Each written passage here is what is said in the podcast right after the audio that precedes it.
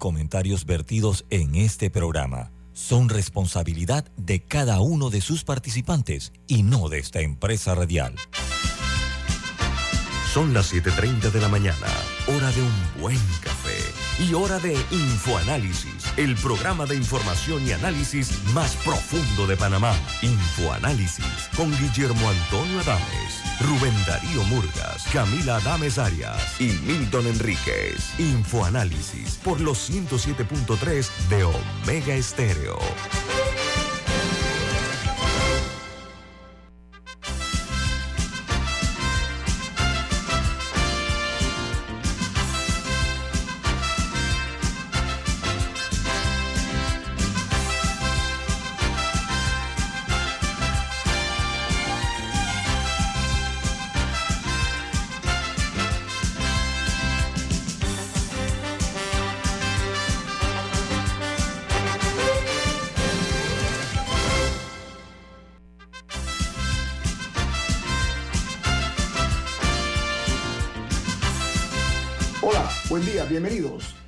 Es Infoanálisis, un programa para la gente inteligente. Desde la capital de la República de Panamá les saluda el staff de Infoanálisis. Camila Adames. Alexandra Siniblio. Y Guillermo Antonio Adames. Estamos sumamente agradecidos que nos acompañen esta mañana. Día es hoy 14 de diciembre del año 2022. Estamos ya en el ombligo del mes último mes del año. Le recordamos que este programa es patrocinado y presentado por Café Lavazza, un café italiano espectacular que puedes pedir en restaurantes, cafeterías, sitios de deporte o de entretenimiento. Te da la bienvenida a Infoanálisis. Pide tu Lavazza ahora también con variedades orgánicas. Infoanálisis se ve en directo a través de Facebook Live en video eh, pueden hacerlo en sus teléfonos móviles o en sus tabletas, en sus eh, ordenadores, en sus computadoras. De igual manera, pueden sintonizarnos en el canal 856 en sus televisores, el canal 856 de cable onda, perdón, de, de Tigo. También en la app de Omega Stereo, disponible tanto en Play Store como en Store, es gratuita, al igual que otra app gratuita en sus celulares que se llama TuneIn Radio, TuneIn Radio, eh, también en YouTube queda colgado el programa este y todos los anteriores pueden verlos en sus televisores, en, la, en sus televisores, en sus teléfonos también móviles y además los podcasts y las otras plataformas tecnológicas que tenemos a su entera disposición. Comencemos con las noticias que hoy son primera plana en los más importantes diarios del mundo. El New York Times titula Elon Musk sacude al equipo legal de Twitter mientras busca reducir más costos. Twitter ha dejado de pagar alquiler de oficinas y se plantea no pagar indemnizaciones a sus ex empleados y parece eh, estar preparándose para batallas legales en la empresa. Este ha sido un elemento perturbador, este hombre, en, en una empresa exitosa como esa. En mi opinión personal. El Washington Post titula, los cárteles pasan de las drogas de origen vegetal a las sintéticas, haciendo su detección más difícil. Los cárteles mexicanos fabrican cada vez más drogas completamente a partir de productos químicos en lugar de depender de las plantas, de que eh, lo cual dificulta mucho más la detección por parte de las autoridades. Yo recuerdo que en Colombia regaron por todas partes, eh, contaminaron el suelo colombiano y miren ustedes, ya eso ya es cuestión del pasado, están migrando hacia las zonas las sintéticas. Mientras el diario The Wall Street Journal titula Sam Beckman Fried, acusado de fraude y conspiración ayer. Dice la nota que el fundador de FTX o de FTX supervisó uno de los fraudes más grandes en la historia de los Estados Unidos, de acuerdo a lo expresado por el fiscal federal, al acusarlo a este exdirector ejecutivo de robar más de miles de millones de dólares a los clientes del intercambio de criptomonedas, mientras eh, engañaba tanto a inversores como a prestamistas. Hay una, hay una noticia, creo que es en el, en el país, que dice que, que prácticamente era como que hacía eh, dinero de monopolio. Así, de, así de, falsa era toda la estructura, ¿no? Era una trama eh, burlesca, ¿no? Porque sí, no, y él, ahora, él ahora está peleando para que no lo extraditen a Estados Unidos. eh, o sea, lo, lo, que pasa ahorita es que él está en Bahamas, que fue, es donde fue arrestado y le negaron, eh, o sea, le, le, le, negaron, ¿cómo se llama? Bail, para poder, o sea, para poder salir, ya que lo consideraban... Fianza, fianza. A la fianza, gracias, ya que lo consideraban un riesgo de fuga.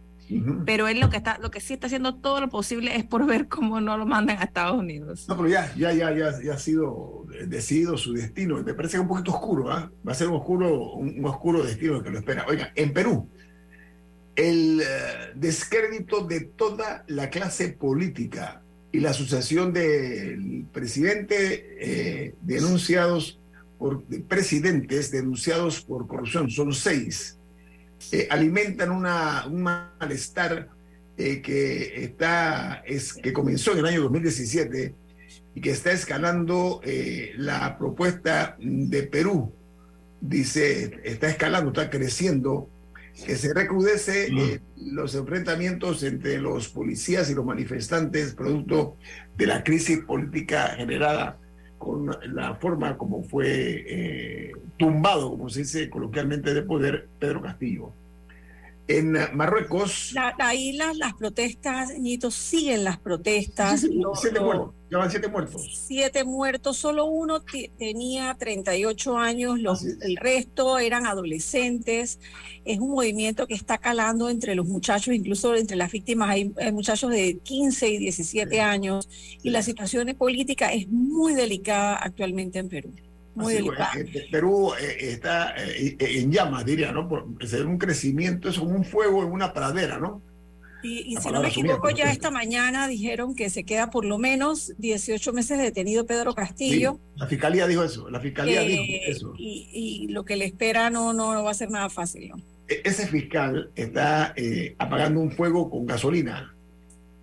Bueno, continúo. En Marruecos dice que el mundo árabe y África vibran con la gesta heroica de la selección de Marruecos, que les llaman los leones del Atlas, que ilusionan y encarnan los sueños del Magreb, del Oriente Próximo y del continente africano, eh, tras, eh, dice, eh, lograr vencer a las grandes selecciones europeas antes de enfrentarse hoy a Francia, nada menos que la semifinal de la Copa Mundial de Fútbol.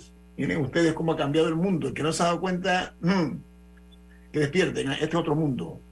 Vamos ahora a Chile, donde dice que los gremios eh, empresariales valoran un acuerdo constitucional y ya incide, dice, eh, para lograr la reducción de la incertidumbre que se está viviendo en Chile y que, según los empresarios, esta acción enaltece la política.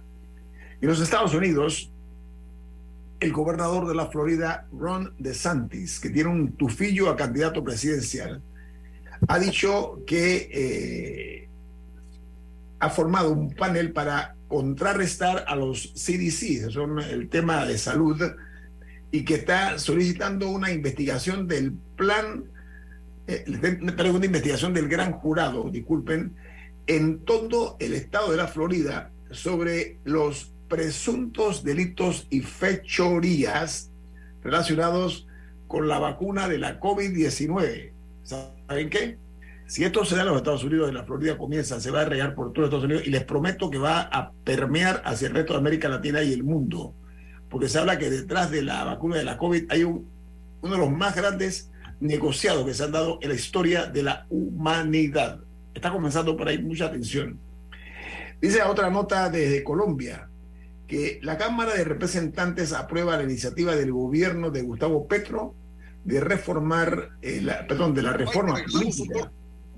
Dice que el proyecto pasó con eh, ocho debates, eh, de, con cuatro de ocho debates en el Congreso colombiano. Eh, hay una nota interesante que tiene que ver con los que nos gusta eh, ver un poquito más allá de nuestro planeta. Fue grabada por primera vez una tormenta de polvo en el planeta Marte mientras esa tormenta engullía a un robot de la NASA.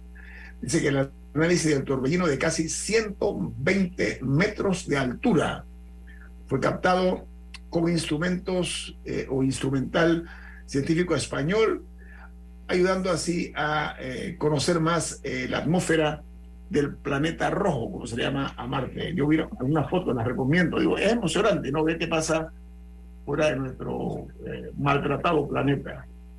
Bueno, continúo. En Guatemala se preguntan a cuánto ascienden los viáticos cobrados por los diputados en los eh, viajes que han hecho al extranjero. Algunos han viajado viajes a Marruecos, otros a Indonesia, a Egipto y a Suiza. Ahora yo lo traigo aquí al, a nuestro territorio. Cuando vamos a saber también eso mismo que están haciendo en Guatemala. En Guatemala son de verdad. En Guatemala, en Guatemala meten presos desde presidente hasta, hasta los ciudadanos comunes y silvestres. Eso, sería interesante saber cuánto se el gasto en la Asamblea de Panamá, así como hacen en Guatemala. ¿Cuánto se han gastado en viáticos, en viajecitos los eh, señores miembros de la Asamblea Nacional? Nada más lo, hacemos por, lo haríamos por salud mental. Hay otra nota que se genera en los Estados Unidos, preste mucha atención porque dice que la vacuna contra el cáncer de Moderna se muestra muy prometedora. Dice que la inyección combinada con inmunoterapia de la, de la casa científica Merck es una eh, ha reducido el riesgo de recaída en muchas personas que tenían cáncer de piel conforme a un estudio que se dio a conocer ayer en horas de la tarde y que estamos hoy informándoles a ustedes. Mientras en Uruguay, el famoso jugador de fútbol Luis Suárez, le dicen el pistolero, ¿no? un goleador importante, eh, que está de vacaciones en las Islas Maldivas con su familia, ha mandado un mensaje por las redes sociales que es la noticia hoy en Uruguay. ¿Se lo mandó a quién? A Leonel Messi, su ex compañero del Barcelona. El, eh, Luis Suárez dice que la calificación, clasificación de Argentina al Mundial, al, final del Mundial, le dijo a Messi por un Twitter, ¿no? Dice, no te cansas de demostrar que sos el mejor del mundo. Que se pare todo el mundo para aplaudirlo por todo lo que ese muchacho Leo Messi le ha dado al fútbol. Eh, eh, dice Suárez que es el máximo goleador de la historia de la selección uruguaya. Y como dije, amigo personal de Messi. Un lindo mensaje, lo vi más extenso, pero por razones de tiempo, por supuesto, no puedo eh, compartirlo todo. En República Dominicana pondera la idea de regular la circulación nocturna de motocicletas, prohibiendo transiten dos personas en la misma motocicleta después de las 10 de la noche hasta las 6 de la madrugada. Mientras en los Estados Unidos, el presidente Joe Biden firma la ley del matrimonio entre homosexuales y declaró, el amor es amor. Además, el jefe de Estado estadounidense califica en su discurso de extremistas al Tribunal Supremo de los Estados Unidos y Ecuador, la Cancillería. Pero, que ahí, ahí el enfoque ha sido el tema de los matrimonios del mismo sexo, pero en esa ley también se protegen, eh, por ejemplo, los, eh, los matrimonios, no sé si en español las palabras intrarraciales. Sí, interraciales, inter, interraciales. Interraciales, eh, que sorprendentemente no estaban codificadas su protección tampoco. Eh, nada más que el, enfoque ha sido el otro dentro de las noticias. pero sí la ley del respeto al matrimonio, es como, como, se llama. A mí me, yo no soy muy fan, de Biden, pero me, llamó la atención el discurso que dio y dice algo así como esto es eh, esto lo, el matrimonio es algo sencillo. A quien amas y serás leal a la persona que amas no es más complicado que eso. La ley reconoce que todo el mundo debe tener derecho a responder esas preguntas por sí mismo sin la interferencia del gobierno. No, y lo interesante es que es que por 55 años, o sea, fue hace 55 años que se hizo legal el matrimonio entre, entre personas de diferente raza, pero no es hasta ahora que verdaderamente está protegido en la ley federal. O sea, este era un vacío legal que quedaba, que en teoría podría haber sido desafiado en cualquier corte en los diferentes estados todo este tiempo. Entonces, sí. la firma se convirtió en una fiesta ahí en, la, en la Casa Blanca. Dice que había más de 5 mil personas ahí presentes en ese acto. Hubo un show artístico y todo. En realidad fue un, fue un momento muy importante. Oye, termino en México. Ya el tiempo se nos fue. Una noticia buena, importante. Dice que haga identificado al asesino serial de Tijuana, asesino de mujeres.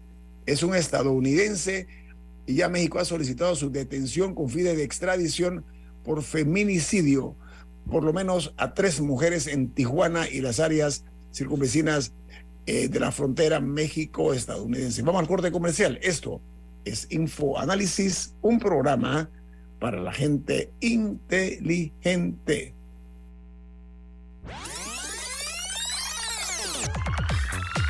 Omega Stereo tiene una nueva app. Descárgala en Play Store y App Store totalmente gratis. Escucha Omega Stereo las 24 horas donde estés con nuestra nueva app. Queridos amigos, les recordamos que durante todo el mes de diciembre, Hogar y Salud tendrá la superventa navideña, donde usted podrá conseguir todos sus productos a super precios.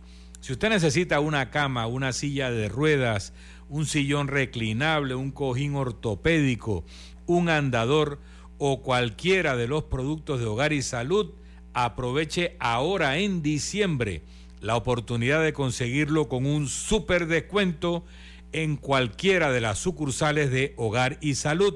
Recuerde, en diciembre todos los productos de hogar y salud a super precios. La gente inteligente escucha InfoAnálisis.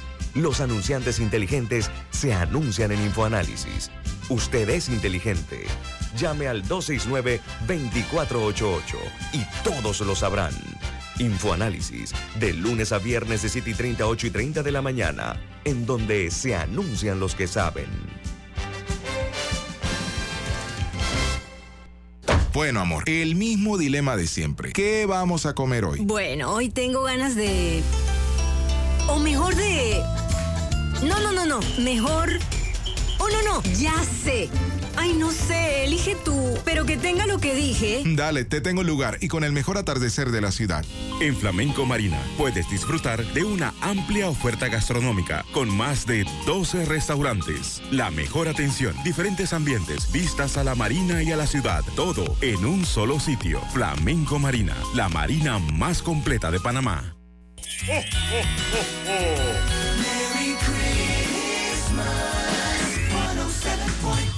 Omega Stereo.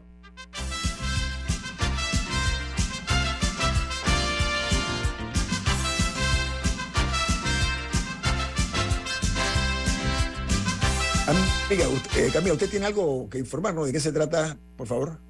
En Banco Aliado te acompañan en tu crecimiento financiero. Ahorra con tu cuenta Más Plus y genera hasta 2.5% de interés. Banco Aliado, tu aliado en todo momento. Puede visitarlos en su página web bancoaliado.com o seguirlos en sus redes sociales como arroba Banco Aliado. Banco Aliado, tu aliado en todo momento. Amigos, eh, este programa se precia de que solo invitamos, esto es por invitación, para que sepan. Aquí no, no llega el que quiere, sino el que puede, y lo digo con toda sinceridad. Eh, hoy eh, nos privilegia con su participación un cuarto bate del análisis político, no únicamente nacional, sino también internacional. Estoy hablando del doctor Guillermo Castro. Saludos, don Guillermo. ¿Está usted en Boquete o dónde está? Estoy en el camino a Caldera. Ah, qué rico. Sí, cerca de Boquete. No, no, sufro del virus de la envidia, pero la verdad es que me encantaría estar en Boquete a esta hora. En la este República Chiricana. La República. ¿Usted es chiricano? Eh, sí. Castro? Yo, nací en el, yo nací en el Santo Tomás, pero mi familia es chiricana. Ah, usted, usted entonces enarbola la, la bandera chiricana, lo que usted me está diciendo. En efecto. Muy bien. Guillermo Castro, eh, con nosotros, politólogo, analista, eh, que va a acompañarnos. Camila, hay una noticia internacional que es muy importante, que yo la omití por razones de tiempo. Aquí el tiempo es, con nosotros no perdona como los medios, todos los medios electrónicos, como la televisión y la radio somos eh, víctimas del tiempo, que no perdona. Pero esta noticia que usted tiene, Camila, es importante. ¿De qué se trata? Y, y es que ayer se anunció el primer, Estados Unidos, el Departamento de Energía de Estados Unidos anunció el primer experimento exitoso de fusión nuclear. Nuclear. Ajá. Y esto se ha dirigido no a armamento nuclear, sino eh, o sea, lo, el experimento tiene que ver con el futuro de la energía limpia, esa, buscando maneras de crear energía renovable que no dependa de combustibles fósiles eh, y, que sea, no sé si la palabra correcta es infinita, pero o sea, que, que, se, que se pueda lograr sin estos, sin estos recursos eh, naturales. Eh, no sé, doctor Castro, si usted tendría un comentario. Y hay tres este. términos que utilizan allí que lo resumen, limpia, ilimitada y segura. Correcto, muy bien. Esa es, la, calificativos. esa es la gran tentación del tema. Es posible que, en efecto, por esa vía haya soluciones al problema de la energía.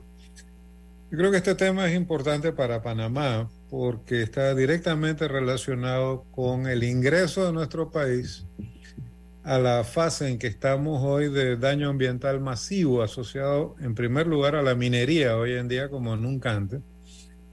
Eh, y va a abrir el debate acerca de si es por vía tecnológica de la energía como se van a resolver los problemas socioambientales o si este es un elemento más que podría resolver parcialmente esos problemas, pero podría también contribuir de alguna forma a agravar la crisis en su conjunto. Eh, estamos en un periodo de transición, esto es fascinante y ojalá este tipo de noticias estimulara más el desarrollo del debate ambiental en Panamá. Lo importante aquí es cómo nos afecta y de qué manera nosotros que tenemos una legislación ambiental relativamente avanzada, no podemos, sin embargo, aplicar esa legislación de manera adecuada. Entonces, uno se puede imaginar qué significan estos cambios tecnológicos en un país que tiene estas contradicciones. ¿Para qué debemos prepararnos hacia el futuro? Pero o sea que Guillermo, mira, Guillermo, eh, eh, nos debe dar rabia vivir en medio eh, de tanta falta de visión, visión futura. Y me explico la apuesta del mundo, de los países del primer mundo, de los grandes países, de los industrializados, los no industrializados, pero la mayoría de las, aparte de los intereses creados que naturalmente generan, ¿ok? Eso hay que verlo también, países muy poderosos que tienen que ver con la contaminación ambiental. La apuesta es hacia la recuperación de la madre natura, la recuperación de los, de los, de los, de los recursos naturales de los países y la apuesta a un ambiente mucho más verde, ¿ok? Con, que podemos respirar un aire más puro, un agua también mucho más pura. Y en países aquí vecinos y cercanos, tú acabas de decirlo, se ha apostado en otras naciones a la minería, pero la diferencia, Guillermo, es que vía ejemplo Chile. Chile lo ha desarrollado con mucho éxito, pero un área muy árida, donde, donde no hay, como en Panamá, que es una contradicción vergonzosa que hemos nosotros eh, llevado la, eh, el desarrollo de la minería en un área protegida. Mira qué, qué irrespeto al sentido común. En área mm. protegida primero, con una boscosidad espectacular, con una serie de, de, venas líquidas, bueno, eh, lo pongo en español, eh, de ríos, quebradas, etcétera. Y no se ha hecho pedagogía, Guillermo, lluviosa, en cuanto a la conciencia. Lluviosa, porque las lluvias hacen que todo eso a los ríos, además, o sea, agravando el problema. Sí, entonces esa importancia que, le hemos dejado de dar, a, mi juicio, bueno, buenaventurados aquellos que se han beneficiado de la minería, porque eh, realmente lo han hecho con mucho éxito, o sea, sin siquiera mediar un contrato durante tiempo largo, si una empresa extranjera, lastimando primero nuestra dignidad, porque parece que no tenemos dignidad, que permitimos una vez más que estén rasgando nuestra tierra y estamos mirando para otro lado. Y entonces ese tipo de cosas, repito, eh, nos debe dar rabia que seamos tan ilusos, pero también eh, permitir que nos roben nuestra riqueza eh, de la manera que lo están haciendo sin un contrato de por medio. Diga, Camila.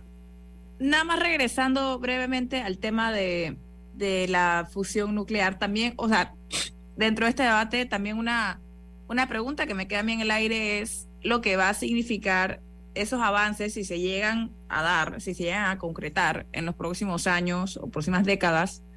O sea, lo que eso va a significar para las relaciones comerciales entre distintos países, porque en teoría eh, va, algunos podrían, los que cuenten con la tecnología, con los medios para utilizarla, serían más independientes eh, energéticamente de los demás. O sea, el, balance de poder eh, entre países que cuentan con, con, recursos como Rusia, que tiene una, tiene una ventaja sobre Europa en ese sentido y que ahora muchos países europeos en invierno eh, cuentan con esa preocupación por el conflicto entre Rusia y Ucrania, sí me hace pensar en, en, lo que en lo que esto, las implicaciones que podría tener para el balance de poder, por lo menos en términos energéticos en el futuro, cuidado y no tan lejano. Y habrá que ver incluso las repercusiones internas en Estados Unidos y Europa Occidental, donde el sector petrolero tiene un peso enorme en la economía. Porque esto va a implicar la obsolescencia de toda una cantidad de bienes tecnológicos ya producidos y una transición hacia equipos y procedimientos totalmente nuevos alguien va a salir perdiendo aquí, como tú dices, pero no solo eh, entre países, sino dentro de los países. En todo caso, yo quería recalcar que hay en este momento, me parece, dos posiciones básicas. Una es la, el problema ambiental puede ser resuelto por medios puramente tecnológicos. Esa es una corriente muy importante, automóviles eléctricos, fusión nuclear, etcétera reciclaje, lo que uno quiera. Y otra corriente que plantea de que la sociedad produce el ambiente y que si queremos un ambiente distinto tendremos que crear sociedades diferentes, mucho mejor educadas, mucho más participativas, mucho mejor organizadas en su dimensión civil, etcétera. Yo creo que en el caso panameño, sobre todo, nuestros desastres ambientales son una expresión muy clara de nuestro atraso social, no solo en términos de la pobreza, sino en términos de la educación, la organización, las posibilidades de participación y el ejercicio mismo de la ciudadanía. Así que es una buena noticia, en mi opinión, que reaviva el debate sobre la transición que estamos viviendo y ojalá anime el debate sobre las transformaciones sociales que hacen falta para hacer sostenible no la economía, sino el desarrollo de la especie humana, que es el verdadero problema que estamos teniendo, en mi opinión. Bueno, tengo un corte comercial. Estamos esta mañana departiendo, escuchando eh, al analista, eh, eh, también un hombre que tiene una visión de la política no únicamente local, sino internacional, muy interesante. Y vamos ahora a hablar de eso casualmente aquí en Info Análisis. Estamos hablando del doctor Guillermo Castro Vamos al corte comercial. Esto es Info Análisis, un programa para la gente inteligente. Omega Stereo tiene una nueva app. Descárgala en Play Store y App Store totalmente gratis. Escucha Omega Stereo las 24 horas donde estés con nuestra aplicación totalmente nueva.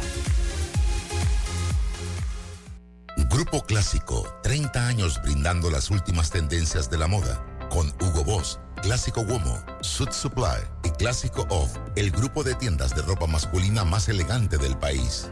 Hugo Boss, marca número uno en el mundo de la moda masculina. Clásico Womo, una selección de la moda europea más exclusiva en un solo lugar. Suit Supply, la tienda que está rompiendo el estereotipo de la ropa masculina. Clásico Off, los mejores precios en tus marcas favoritas. Visítanos en los mejores centros comerciales del país. Grupo Clásico, 30 años liderando la moda masculina en Panamá. La gente inteligente escucha InfoAnálisis. Los anunciantes inteligentes se anuncian en InfoAnálisis. Usted es inteligente. Llame al 269-2488 y todos lo sabrán. Infoanálisis, de lunes a viernes de 7 y 30, 8 y 30 de la mañana, en donde se anuncian los que saben. Para una ocasión especial, un lugar especial Celebra tu reunión navideña con vista a la marina y a la ciudad. Desde Flamenco Marina, con más de 12 restaurantes. Entra a Flamenco Marina, la marina más completa de Panamá.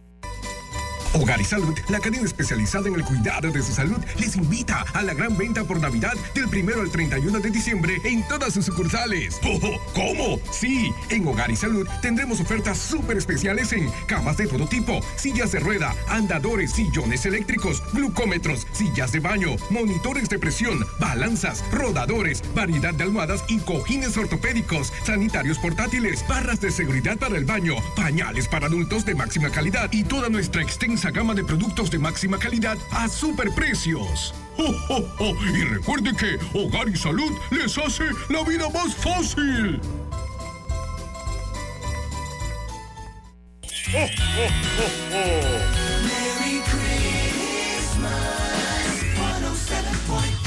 Omega Stereo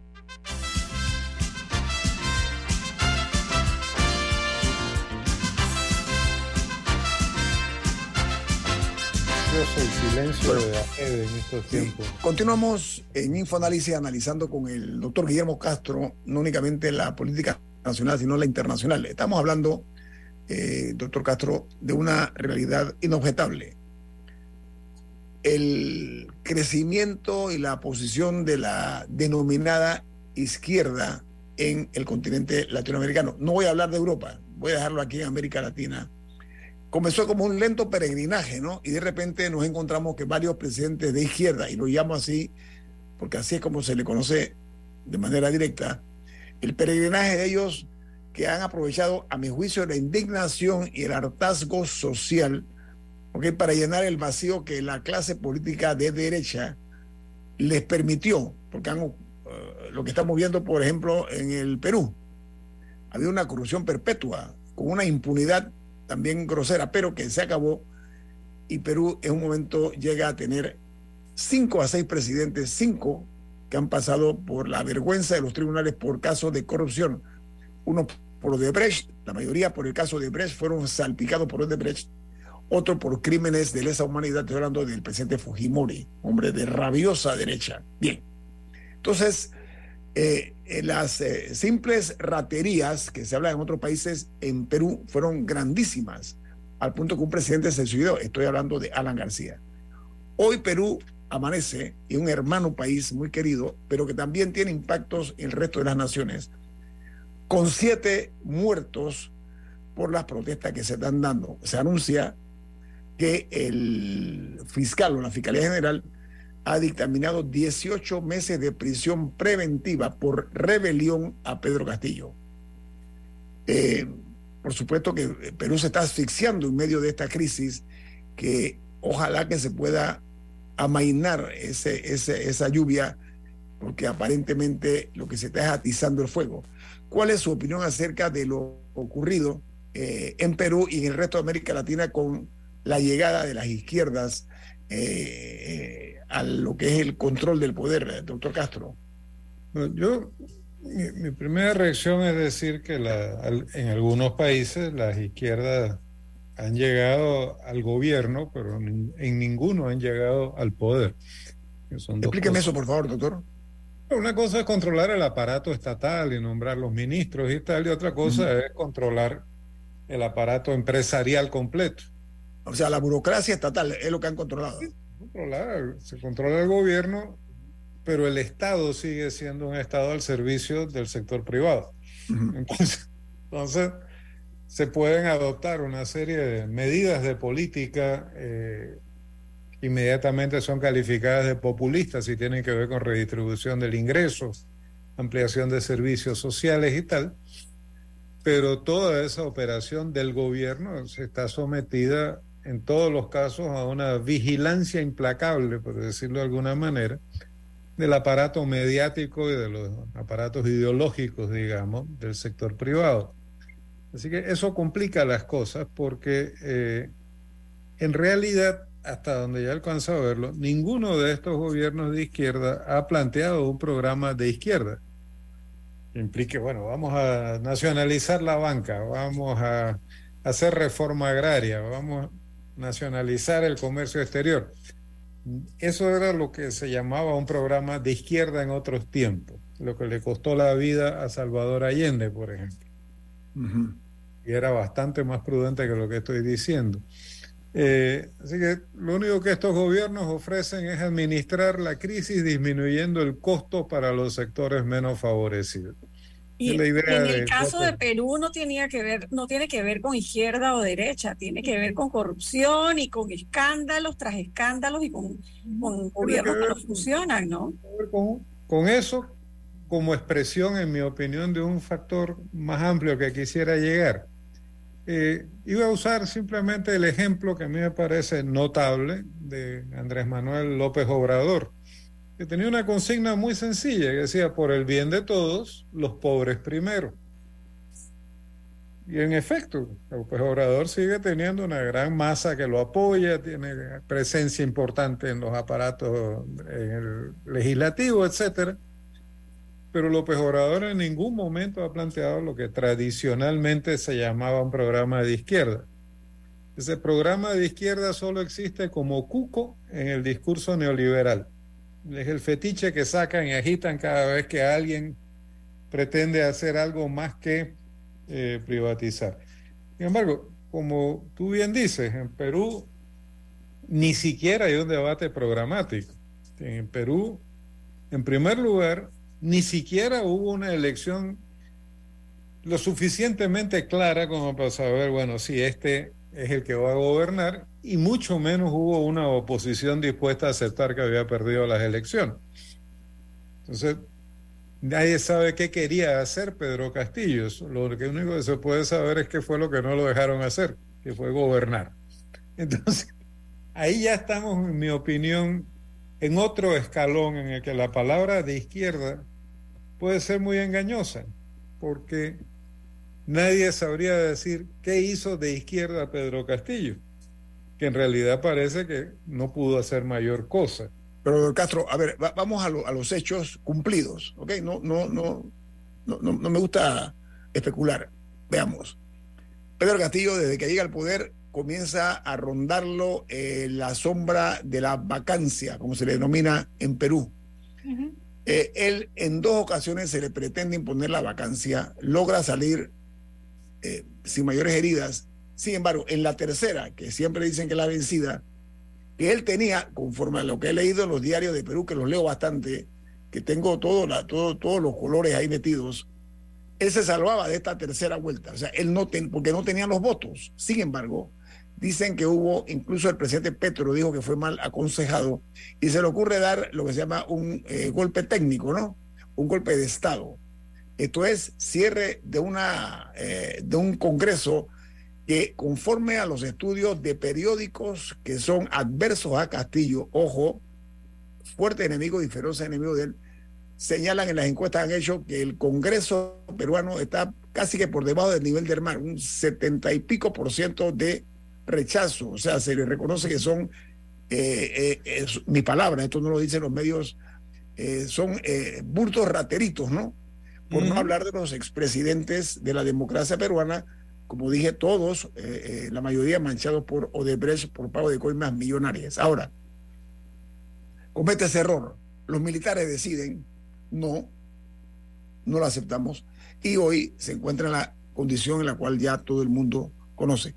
A mí lo que me inquieta, doctor Castro, y aquí es donde va mi pregunta para ustedes, la posibilidad de una inestabilidad permanente. ¿Sabe por qué? Porque la vicepresidenta, hoy presidenta, la señora eh, de nombre Dina Boluarte no tiene ni piso ni techo político.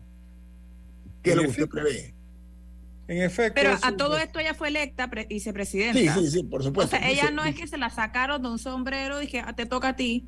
No, pero se peleó con el partido, acuérdate, no olvides que se peleó con Castillo el partido. Adelante, doctor Castro. Nosotros podemos eh, ir, a una cantidad de detalles que son importantes. El más importante de todos, en mi opinión, fue una declaración que hizo ayer eh, el ministro de Defensa de Perú. Le dijo, la, presidenta no va a renunciar. la sostenemos, la sostenemos, es lo que está diciendo. Sí, en efecto. O sea, quien manda es el ejército, son las Fuerzas Armadas. Sin la menor duda, sin la menor duda. Bajo el disfraz que usted quiera ponerle, en Perú ha habido un golpe militar conservador. Entonces ahora los militares han optado por convertirse en los jueces y árbitros supremos de la política peruana abiertamente.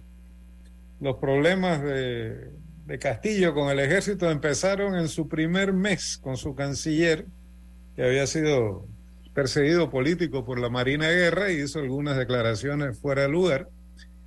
Y de ahí en adelante se lo acusó de haber patrocinado ascensos irregulares en las Fuerzas Armadas y tal. Le, cerraron las comunicaciones con el ejército. Y es interesante que el último militar, que evidentemente se oponía a lo que estaba ocurriendo, fue el anterior jefe del ejército que renunció el mismo día que Castillo hizo la intentona esta torpe de dar un golpe de Estado si vamos a la realidad de los hechos, todo sugiere que en Perú hay un gobierno dirigido por los militares, para no decir un gobierno militar, tutelado por los militares. Podemos usar la expresión que querramos. Ahora, yo creo que es interesante ver estas explosiones sociales que están ocurriendo y recordar que ya en 1927 intelectual peruano muy relevante de la época, José Carlos Mariátegui, había hecho un primer análisis del Perú como, como problema, digamos. Y él insistió mucho en que Perú eran tres países en uno. La costa peruana, que ha tenido un desarrollo agroindustrial importante. La sierra peruana, que ha sido tradicionalmente un enclave minero. Y la mucha pobreza, doctor, doctor, y mucha pobreza. Sí. Mucha pobreza. yo no estoy hablando de prosperidad equitativa, estoy hablando de crecimiento económico como ocurre en América Latina, con terrible desigualdad de ingresos. Eh, y finalmente la selva peruana, que en vida de Mariate era muy marginal, pero que ha venido a convertirse en un enclave petrolero de cierta importancia. Entonces, cuando uno lee las noticias y ubica las manifestaciones principales con esta técnica de la toma de aeropuertos, en Andahuaylas, en Cusco y en algún otro lugar, uno se da cuenta de que hay un foco de resistencia popular al, golpe contra Castillo, eh, resistencia popular en la, en la sierra, que es la zona mayoritariamente indígena y mestiza, y que en Lima, si bien ha habido protestas, han sido relativamente marginales. Y eso está reflejando de una manera importante los resultados electorales. La, señora Fujimori ganó en Lima, pero eh, Castillo había ganado en los Andes. Áreas rurales también, ¿no? Sí, pero bueno, ahí estaba más o menos el punto de equilibrio. El foco de resistencia mayor está donde hay mayor pobreza, que es en la región minera. Ahora, yo quería comentar algo. Eh, uno, eh, podemos usar todos los razonamientos legales que querramos. Yo me acuerdo cuando le dieron el golpe a Zelaya en Honduras, inmediatamente salió la historia aquella de que la constitución prohibía la reelección, Zelaya quería reelegirse, etcétera. Con lo cual, al final se le abrió camino al narcotráfico para llegar a la presidencia de Honduras. Ahora tienen un expresidente encarcelado en Estados Unidos. Pero el punto es que eh, en estas cosas, si bien hay un principio, una reacción inicial juridicista, también hay quien dice que si el Congreso eh, intenta declarar la vacancia de la presidencia durante dos, en dos ocasiones, la presidencia tiene derecho a disolver el Congreso, cosa que hizo Fujimori en su momento en medio de grandes elogios, porque trajo estabilidad y seguridad al Perú. Eh, ahora nosotros tenemos una situación que parece confirmar una frase bastante cínica que se le atribuye a Vladimir Lenin, que dice, todo es ilusión menos el poder. ¿Dónde está el poder? ¿Quién decide? Y en este momento quien decide si la presidenta renuncia o se queda, no es ella, es el ministro de Defensa. Entonces, ahí es. Estamos hablando de una manera descarnada. Ahora. A mí me llama la atención que usted habla del golpe a Castillo. Sí. Porque el que empezó el golpe fue él. No, no. Los dos tenían el derecho de dar golpe, si vamos a llamarlo así.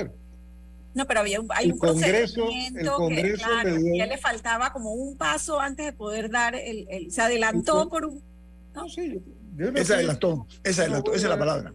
Yo no voy a sustentar ninguna defensa de un presidente que evidentemente no era competente para el cargo que tenía. Eso es otra discusión. Él se ganó sus vacancias. Ahora, a él le dieron un golpe parlamentario. Él tenía por constitución, siguiendo el procedimiento al que tanta importancia se le da después, la posibilidad de haber ordenado la disolución del Congreso y la convocatoria a nuevas elecciones. Tengo la impresión de que un tema que no se está discutiendo, que aceleró la caída de Castillo, fue la, de, la demanda insatisfecha de convocar a una constituyente. Tengo un corte, doctor Castro. Permítame, eh, vamos a desarrollar ese tema. Eh, por favor. Sí, viene más aquí en Info Análisis. Este es un programa para la gente inteligente.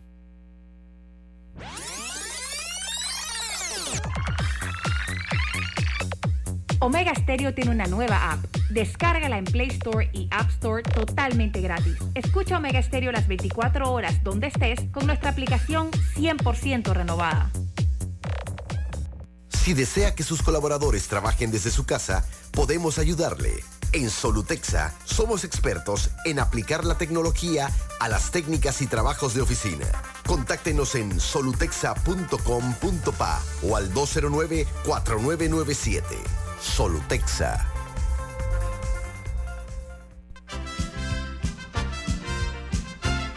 La gente inteligente escucha InfoAnálisis. Los anunciantes inteligentes se anuncian en InfoAnálisis. Usted es inteligente. Llame al 269-2488 y todos lo sabrán. Infoanálisis, de lunes a viernes de 7 y 30, 8 y 30 de la mañana, en donde se anuncian los que saben.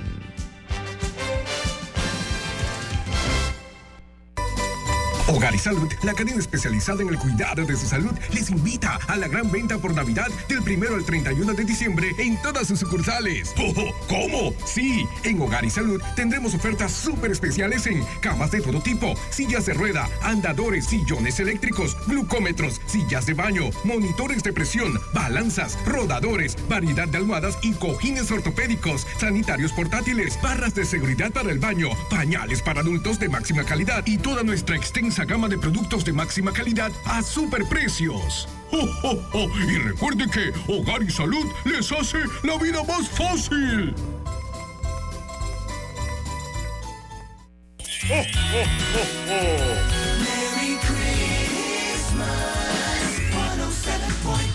Omega Stereo.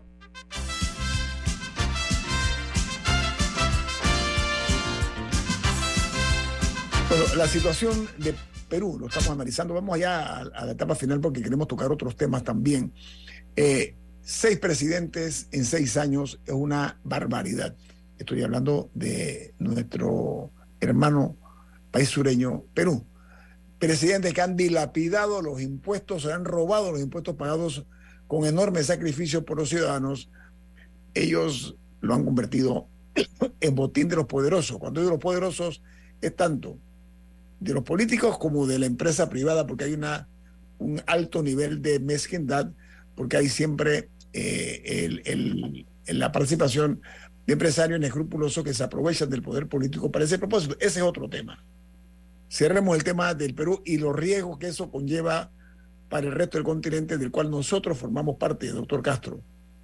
Y yo, hablando del continente del que formamos parte, yo diría que si lo miramos con cuidado, nos daremos cuenta de que la crisis que afloró con la pandemia, o sea, que de pronto todos nos dimos cuenta de lo mal que estábamos, no ha terminado.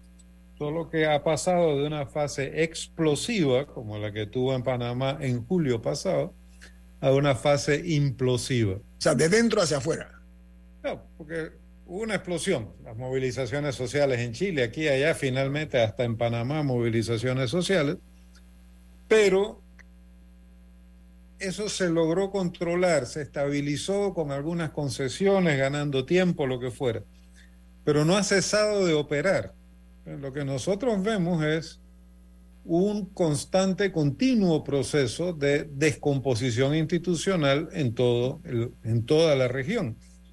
Lo vemos como lo vemos en Nicaragua, lo vemos en Chile, derrotada la constituyente, entonces el presidente haciendo concesiones a los empresarios y cada vez más cuestionado por la izquierda, etcétera. Lo vemos en Argentina, donde, bueno, todos sabemos que se le hizo el resultado de condenar a la vicepresidenta a seis años de cárcel, etcétera.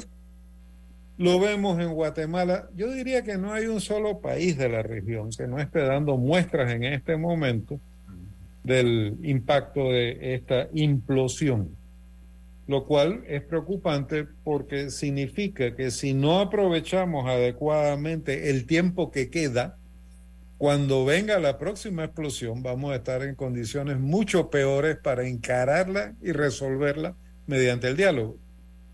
O sea, es perfectamente posible pensar, uno ve esta, esta implosión institucional en Brasil, donde todavía Jair Bolsonaro no ha admitido su derrota. debemos ser extremadamente cuidadosos. Estamos jugando con fuego realmente, pero estamos cada vez más cerca del fogón en ese juego. Entonces, ojalá seamos capaces de encontrar los medios de diálogo efectivo sin sabotaje, sin usar el diálogo como plataforma de agitación política, para evitar estallidos futuros que van a tener enfrente estados cada vez más débiles, que van a tener que recurrir cada vez más a la fuerza bruta para mantener la estabilidad. En ese sentido, uno puede parecer hasta cínico haciendo burlas de algunas cosas, pero estamos en una situación extremadamente peligrosa. No sabemos hacia dónde va la economía global, no tenemos una verdadera idea. Y tenemos esta discusión en Panamá tan absolutamente rara acerca de la mina y si nos van a dar el 10% y la mina dice, bueno, yo te lo doy, pero tú me das a cambio la garantía de que si mi tasa de ganancia disminuye, tú me la repones. Eh, no sabemos quién está negociando qué. ¿Y en nombre de quién? ¿Y en nombre, de, quién? O sea, ¿qué, ¿qué, eh. intereses representa el Estado? Los intereses ah. de la nación, los intereses de un sector determinado, etcétera. Y en medio de todo, nosotros seguimos acumulando problemas muy importantes que dejamos sin resolver y que incluso tratamos de agravar, como es el caso de los caídos del 20 de diciembre que no es solo que 30 años después ni siquiera sabemos cuántos fueron, lo que sí podemos intuir. ¿Ni dónde están enterrados? Guillermo, ni dónde están enterrados los restos de algunos. Vergüenza. Pero además, un momento en el que dos voceros del sector privado, digamos, a título individual, pero en el fondo tenemos eso, salen a decir que eso del día de asueto está mal porque es pérdida económica. Es como una incapacidad que no sabría cómo calificarla para reconocer el problema que tenemos. Bueno, aquí ni siquiera en las escuelas se enseña en verdad lo que pasó. Ese capítulo no lo saltamos. Aquí hablamos de 1903 y de las relaciones. Y la taja de sandía. Y la taja de sandía. Y la firma de los tratados. Y aquí la historia patria se resume a eso. Te, te, lo voy a poner de esta manera, Guillermo. Aquí se ha dado una versión descafeinada de una realidad que nos mordió. E-, esa es la triste realidad y la hemos permitido. Sí, la hemos permitido, hemos procurado ocultar nuestras responsabilidades o transferírselas a otros. yo te voy a decirte algo que yo diría, fíjate, nosotros tenemos graves heridas por cerrar que nos vienen de 1968 hasta 1989. Tenemos la herida por cerrar de la muerte de Floyd Britton tenemos la herida por cerrar de la muerte de Héctor Gallego. Hugo Espadafora. Tenemos la muerte por, la caso por cerrar de la muerte de Hugo Espadafora. Y cerramos eso con por lo menos 300 muertos el, 30, el 29, 19 de diciembre de 1989. Ese ciclo se inicia con un golpe de Estado y se cierra con otro, porque al final el objetivo de la invasión fue quitar del poder a un régimen e instalar otro. Por supuesto, había ganado las elecciones, etcétera. Eso no es lo que está en discusión. Pero estamos hablando de un periodo que es de una militarización extrema de la política panameña desde su inicio hasta su cierre. Yo acaso me pongo a ver, si uno suma los muertos ocurridos, que no debió haber ocurrido ninguno, pero los muertos ocurridos durante la década del 70 y el 80, ya ha habido cifras sobre esto. Sobre todo la guerrilla en Chiriquí, etcétera, ¿no? Guerrilla en Chiriquí, represión en Cerro Azul, otros. Que no se puede ignorar, ¿eh? ojo, es importante. que no, se debe, no, es que se pueda, es que se debe, no se debe ignorar. No es que ese, no se es puede, mi punto, estoy de acuerdo contigo. Claro. No podemos hacer una discusión con ocultándonos cosas. Claro. Pero si uno suma todos los muertos ocurridos durante la dictadura, resulta que en la noche del, del 19 de diciembre murieron más personas que en los 20 años anteriores. Pero esas cosas hay que decir, no podemos, la, la, alfombra ya no aguanta más basura debajo. Tal cual. Tenemos una montaña en mitad de la sala y cuando queremos cruzar a hablar uno con otro tenemos que subir la montaña de basura debajo de la alfombra y bajar al otro lado. ¿Cuál es el miedo? ¿Por qué no podemos como país mirarnos los unos a los otros y decir, miren cuántas metidas de pata hicimos? Estos han sido los costos y mire cómo además estamos despilfarrando incluso los logros que obtuvimos. Guillermo, se ha pretendido Así anestesiar, es. se ha pretendido anestesiar a la ciudadanía, está claro, ¿no? Sí, pero sé es quién, el que puede hacerlo. El que, por supuesto. Guillermo, ¿Eh? lástima que el tiempo, el tiempo. No, pero siempre... me gustaría destacar brevemente, 30 segundos, ah. la labor de personas que sí se han dedicado a, a contar sí. esas historias. Por ejemplo, el grupo Con Colón hace un par de años publicó el especial Duelo, que sí. cuentan con, con, creo que eran como 10 crónicas eh, de periodistas como Adolfo Berríos, Leila Nilipur, Melisa Pinel, eh, entre otros, y verdad, verdaderamente cada historia so, son fantásticas.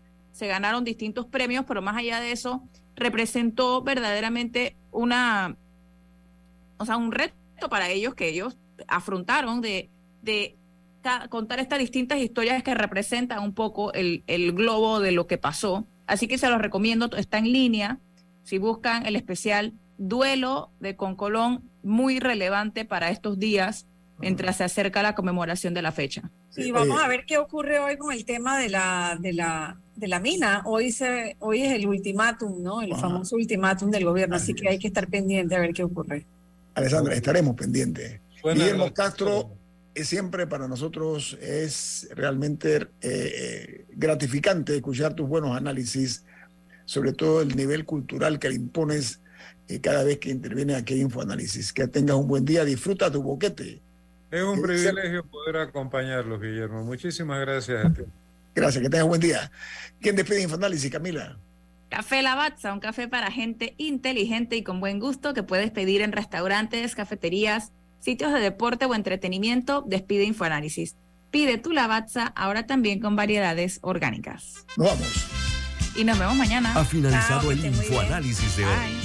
Continúe con la mejor franja informativa matutina aquí en Omega Estéreo 107.3, Cadena Nacional. Caja de Ahorros, ahorrar es súper. Gana 100 certificados de supermercado de hasta 150 balboas. Abre tu cuenta de ahorros para participar y sé uno de los ganadores. Caja de Ahorros, el banco de la familia parameña. Promoción válida del 31 de octubre al 31 de diciembre de 2022. Aprobado por resolución número MEFRES 2022-2863 del 27 de octubre de 2022. Ver términos y condiciones en cajadeahorros.com.pa. Celebremos en familia estas fiestas de fin de año. Recordemos los grandes logros que hemos alcanzado unidos y llenos de esperanza. Continuaremos trabajando por un país más próspero, con igualdad de oportunidades para todos los panameños. Con la mirada en alto, la bandera en el corazón y la fortaleza